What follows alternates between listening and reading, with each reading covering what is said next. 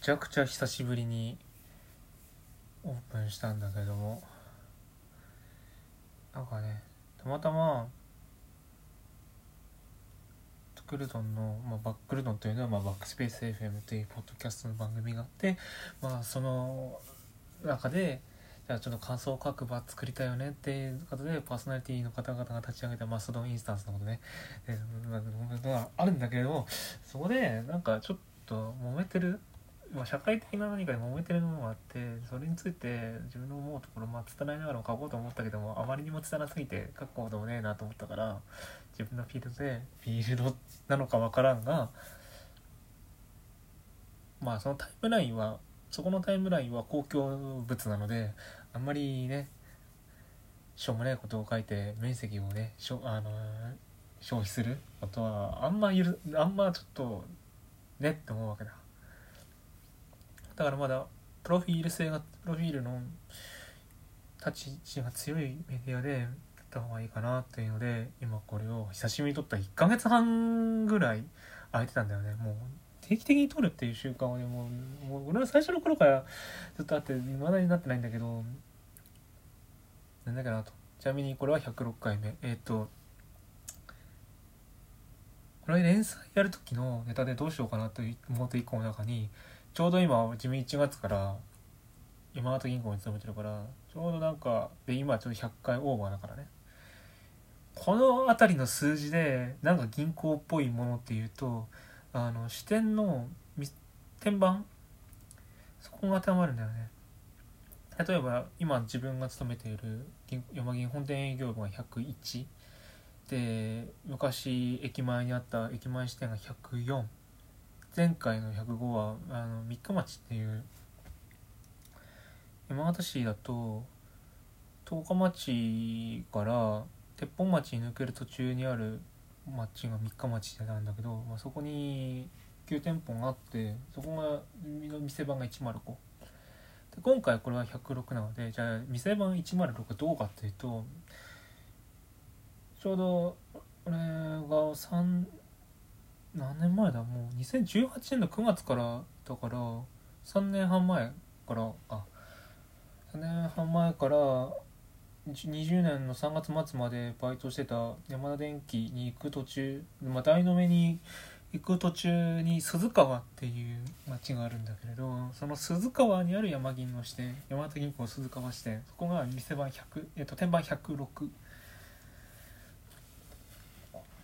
というのであのもうサムネに困ったらそのエピソードのの数字と同じ天板の視点を取ってからいいかなと思ったんだけどこの先ねあの確か上山があるんだよ。109だったかかな。107えー、っとまあ確か市内108が南山形南山形もギリなんだよな。一応市内だけどめっちゃくちゃ離れてるから行くのが辛い。あと109に至ってはあの山形市にないっていうね。上山支店はさすがにちょっとあの困難すぎるのでそもそもにこのやつは崩れると思う。あれ111ぐらいになるとねあの市内になってくれるんだけど111の宮町112城南113あの旧職場県庁。県旧職場にある山銀の支店が馬銀県庁支店天板113でその次が東原114、えー、東山で115116が馬見ヶ崎か。117は知らん。というのでやろうと思ったんだけどじゃあ天板ってどうやって調べられるのかっていうと天板リストってなくてあの簡単に見れるところに。なんかクレジットカードとか他のなんか山銀のなんかアイテムを契約する際にどどこの店の紹介でここを知りましたかっていう時に、まあ、天板あのあの店だなんだけどあの店の番号何番だっけって調べるようにあの限定公開でページが用意されてるだけであの普通にあの店って何番だっけなっていうのを調べられるようにはなっていない。なぜならあのその番号を分かるだ知れるだけで普通にあの情報？うん、口座所有者の情報がある程度分かってしまうからね。普通に重要な情報なのでまあそれは簡単に分からなくはしてあるわなと。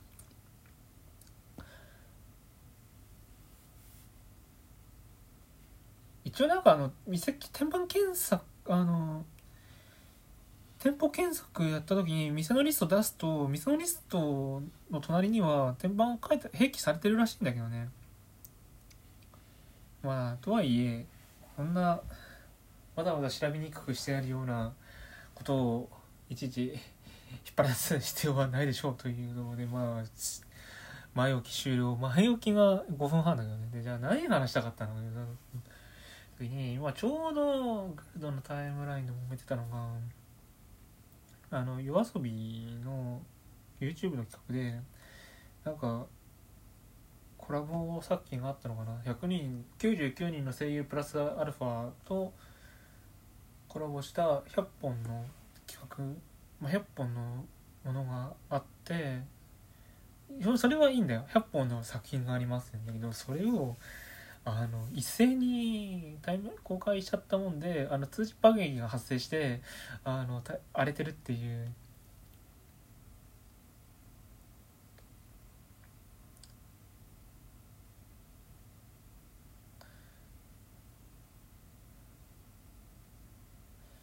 そうなんだよね。あの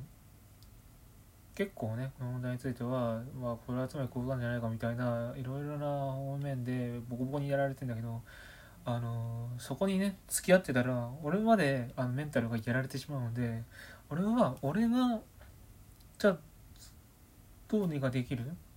対処ができる範囲でまあこれを解釈してこれに対処するっていうところになってるから。じゃあまずこれをこの問題を機に俺は何を気をつけなきゃいけないかってなるとまあまずやはり今回の問題のきっかけになった通知爆撃だよね。100本の YouTube 動画を同時に全体公開してはいけませんという こうなりますみたいなやつだと思うんだで一応あの登録チャンネル登録フィードにこれを通知するっていうチェックは別に用意されていてでそこを多分切多分100本全部切っておけば100本バーンってなったとしても100本ありますっていうだけでなんとかなるんだと思う。だからよっぽどその YouTube スタジオの仕様にだいぶ明るくないと多分それを気づくって難しいと思う。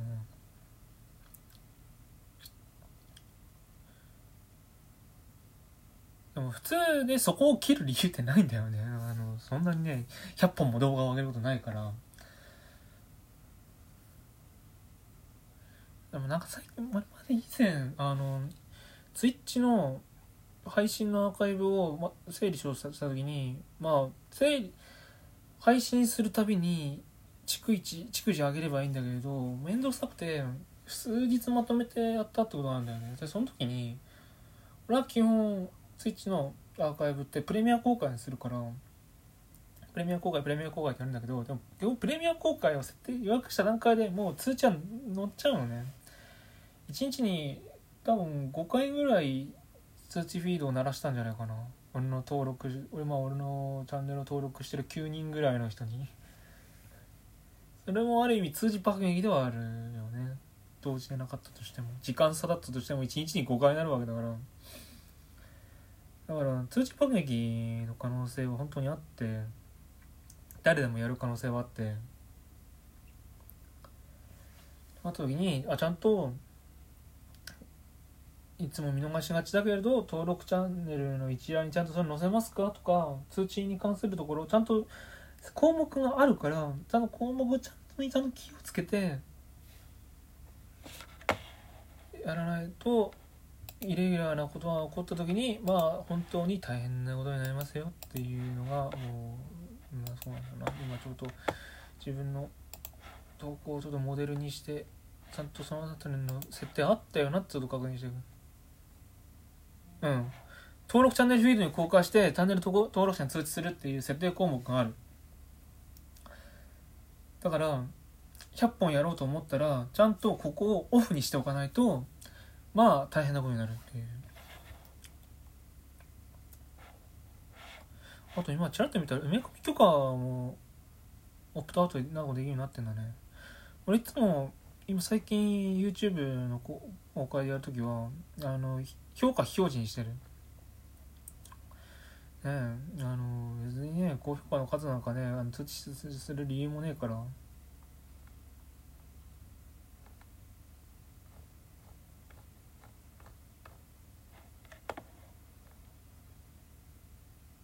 インスタのあの通知あの評価表示とか最高だと思ってるよ。できればコメあのリップ表示にもリップ受付禁止にもしてもうデフォにしてほしいぐらいだけど。うんやっぱり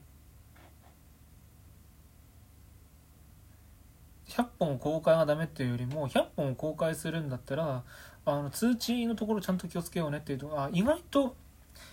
今これを撮り始めた時よりものとも考えたことよりも意外と最初のここ気をつければいいよっていうところだけで済んだな。でもこれのこの心がけがちょっと足りなかっただけで大事故って起こるんだなっていうのが分かったね。今分かった。12分の間にふっと思いつきてあれそういえばこの設定あったやって。いうので今ぶっ込んだんだけど意外とそっちの方がにいいやつがあったね。ということで11分半が経った。なんだろうもう、なんかもう、あとこれ、ほんと気軽にこう更新したいわ。これ、12分です。を喋ればいいわけだから。アッカーは時間制限がないからなんぼでも喋らなきゃってなっちゃうけどこれはもうもっと本当に気軽に公開した方がいいねまあ通知爆撃しない程度に更新していければなとは思うよ以上